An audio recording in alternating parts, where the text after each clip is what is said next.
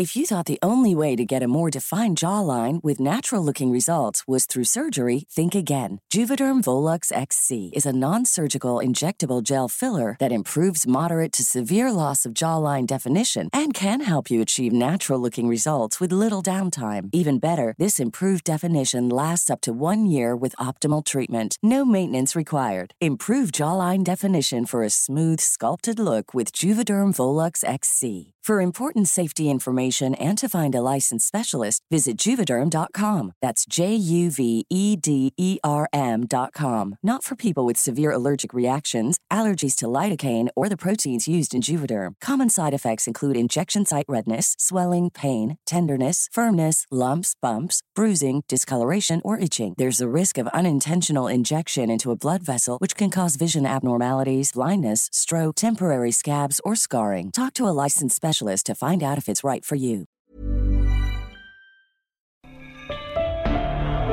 La última invasión de Estados Unidos en Panamá y la última revolución triunfante en Nicaragua se convirtieron en el parteaguas respecto a la injerencia de Estados Unidos y los golpes de Estado en Centroamérica. La década de los 90 revolucionó las viejas estrategias para defender los intereses de las élites. Parecía que el periodo de golpes de Estado civiles o militares en Latinoamérica agonizaba. Ahora la sociedad estaba respaldada por las oportunidades que brinda la era de la información y la comunicación, y fue más común ver intentos frustrados de injerencia de potencias extranjeras.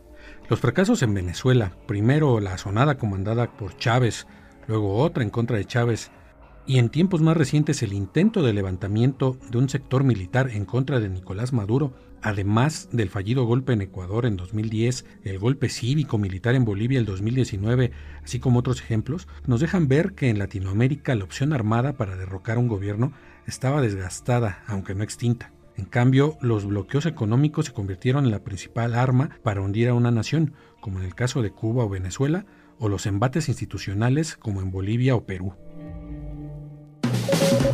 Las claves del mundo. El contexto internacional en Podcast OM.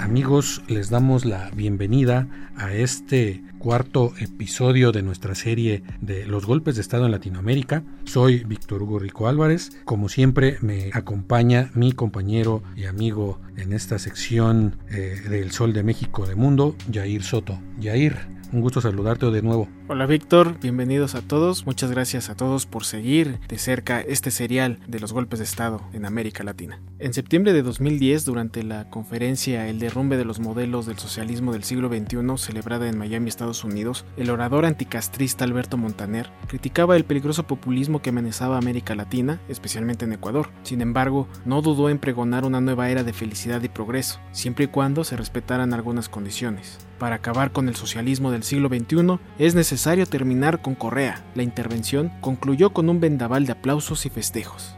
Una semana más tarde, la noche del 29 al 30 de septiembre, en una maratónica Asamblea Nacional, la dirigencia del partido opositor al gobierno del presidente Rafael Correa presentó la Ley de Servicio Público, que ponía fin a una serie de privilegios en varios niveles de gobierno, incluida la policía. Este sector perdería bonificaciones, primas laborales, condecoraciones y regalos navideños a cambio del pago de horas extra y acceso a programas de vivienda. Evidentemente las fuerzas de seguridad no estuvieron de acuerdo e iniciaron una huelga de brazos caídos. De inmediato Correa intentó dialogar directamente. El presidente se dirigió al cuartel de regimiento de Quito y la noticia se propagó entre los más de 800 uniformados rebeldes, a los que se sumaron ciudadanos y los organizadores de los disturbios. Hombres de lentes oscuros con radios y teléfonos celulares. Eran miembros de la oposición que encabezaron los empujones, los insultos y agresiones al jefe de Estado ecuatoriano. Entre la turba, Correa logró ingresar al cuartel y desde un segundo piso dio un mensaje que no fue escuchado y al contrario fue abuchado. Entre los gritos se escuchaba Atrápenlo, mátenlo. Los disturbios aturdieron a Correa. Se aflojó entonces la corbata y se abrió el cuello de la camisa en un gesto de desafío. Señores, si quieren matar al presidente, aquí está. Mátenlo si les da la gana. Mátenlo si tienen valor en vez de estar en muchedumbre cobardemente escondidos. Rafael Correa, presidente de Ecuador, frente a una turba de policías, civiles y opositores descontentos. 30 de septiembre de 2010. Telesur. Quieren matar al presidente. Aquí está. Mátenlo si les da la gana. Mátenlo si tienen poder. Mátenlo si tienen valor. en vez de estar en la muchedumbre, cobardemente escondidos. Pero seguiremos con una sola política de justicia, de dignidad. No damos un paso atrás. Si quieren tomarse los cuarteles, si quieren dejar a la ciudadanía defensa, si quieren traicionar su misión de policías, su juramento, traicionenlo. Este temerario mensaje entre la desesperación y el reto no pasó inadvertido. Más de 400 soldados tomaron la Asamblea Nacional, una base aérea, puertos y aeropuertos. En las calles comenzaron los saqueos ante la falta de policía. El presidente, acorralado por los manifestantes, herido y asfixiado por los gases lacrimógenos, tuvo que refugiarse en el hospital de la policía, donde permaneció más de 10 horas secuestrado por las fuerzas del orden. Fue hasta las 10 de la noche cuando el ejército y fuerzas especiales lograron sacar a Correa con gran dificultad entre disparos y muertos. El episodio desde luego no fue espontáneo, no se gestó en el momento en que Correa retó a los policías para que lo mataran, fue un trabajo en las sombras planeado por semanas. A través de correos electrónicos y volantes se envenenó a la policía con mensajes contra el gobierno de izquierda, con información alterada sobre la ley que desataría el conflicto. Técnicamente la policía fue manipulada para convertirse en la herramienta de fuerza para derrocar a Correa, una enmienda que finalmente fracasó. El intento de golpe de Estado en Ecuador representó un ejemplo de las nuevas estrategias implementadas para expulsar del poder a un jefe de Estado considerado molesto.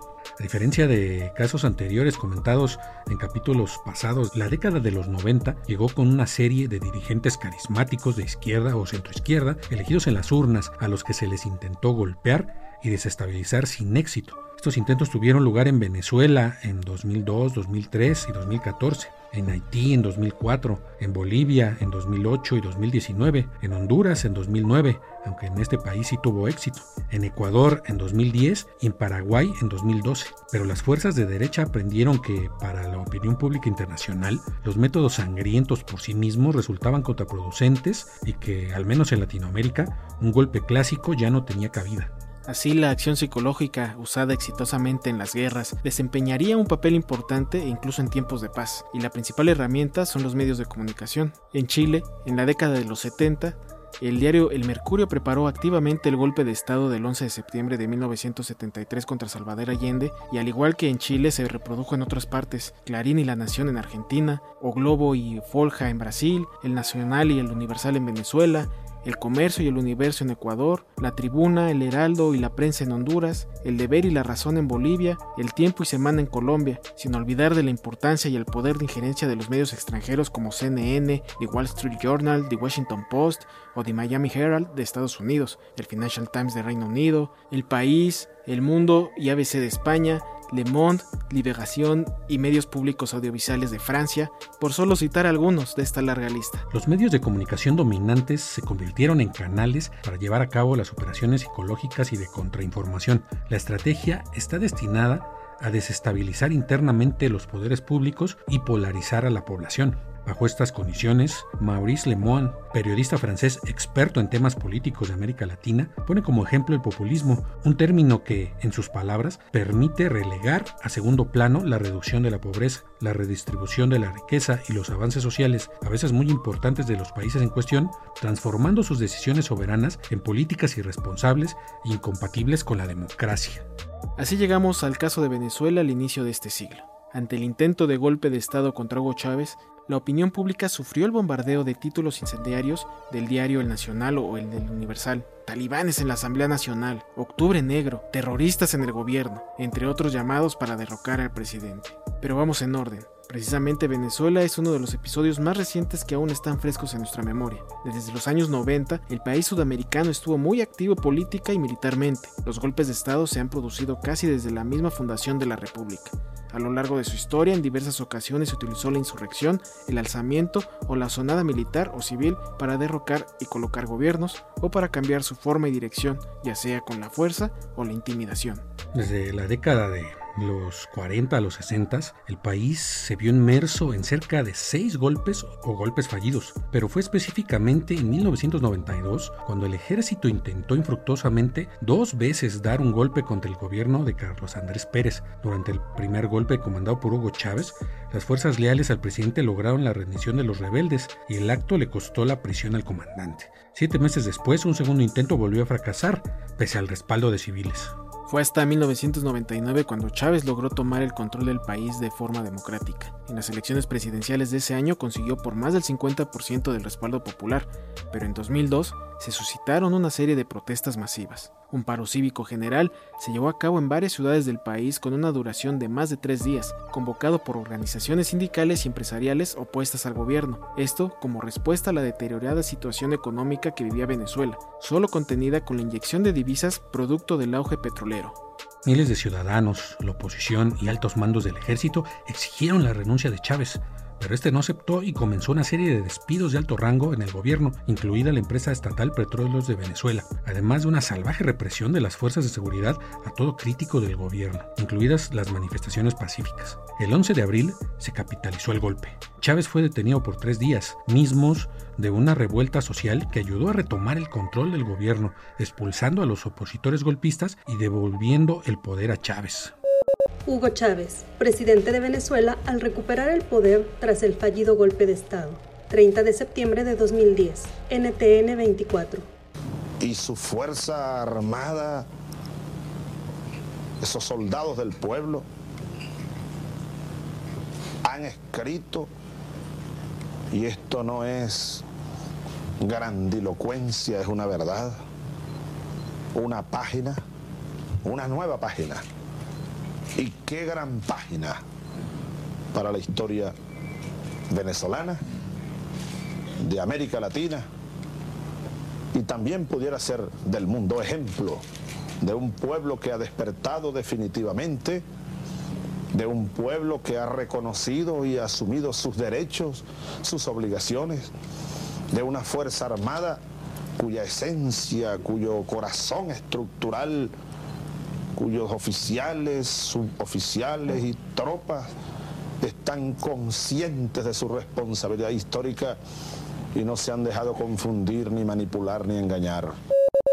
Chávez gobernó con éxito a golpe de su gran carisma, un discurso socialista y subsidios a los más pobres gracias a los petrodólares. Pero su repentina muerte por cáncer fue un fuerte golpe a lo que llamó revolución bolivariana que buscaba extender por Latinoamérica. Antes de morir, Chávez designó a un ex líder sindical como su sucesor, pero Nicolás Maduro, sin el carisma y el arrastre popular de su mentor, aunado al desplome de los precios de crudo y las duras sanciones y bloqueo económico de Estados Unidos y la Unión Europea, ha llevado a Venezuela a sus horas más bajas entre hiperinflación, escasez de alimentos y combustibles, además de represión de protestas civiles lo que nos lleva al intento de levantamiento más reciente, la llamada Operación Libertad de abril de 2019, con la intención de derrocar al mandatario en medio de la peor crisis político-social en el país sudamericano. La revuelta estuvo encabezada por Juan Guaidó, representante de la derecha del país y presidente en ese momento de la opositora Asamblea Legislativa. La revuelta estuvo apoyada también por desertores de la Policía Bolivariana y de las Fuerzas Armadas.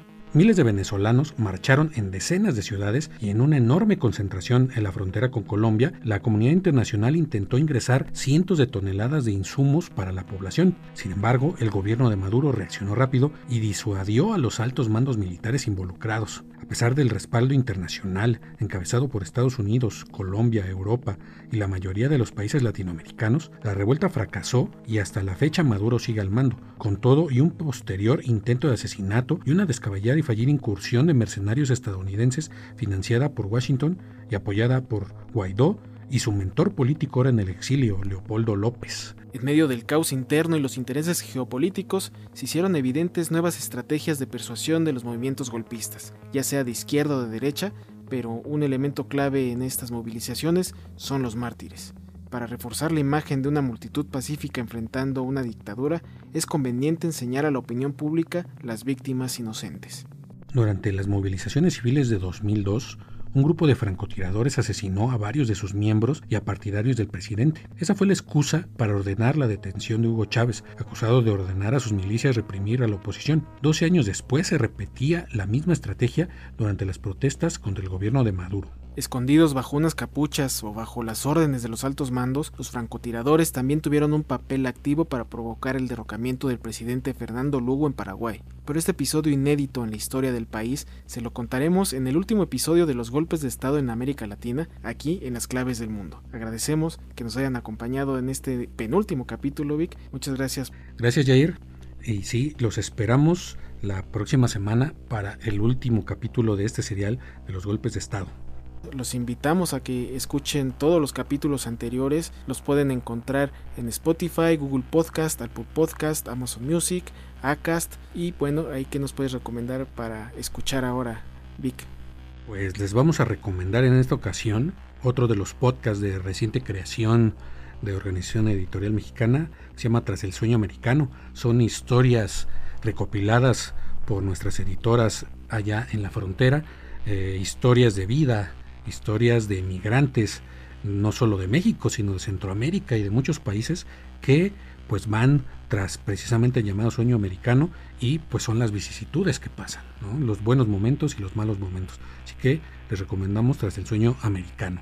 Así es, escúchenlo todos los viernes, está en todas las plataformas antes mencionadas. Nosotros estamos todos los lunes con un nuevo episodio en las claves del mundo. Los invitamos también que nos sigan escribiendo a través de nuestros canales de contacto en nuestra cuenta de Twitter arroba podcastom, también nuestro correo electrónico podcast Como cada semana agradecemos la producción de Natalia Castañeda y Mitzi Hernández y nos escuchamos entonces Vic. Hasta entonces. Esta es una producción de la Organización Editorial Mexicana.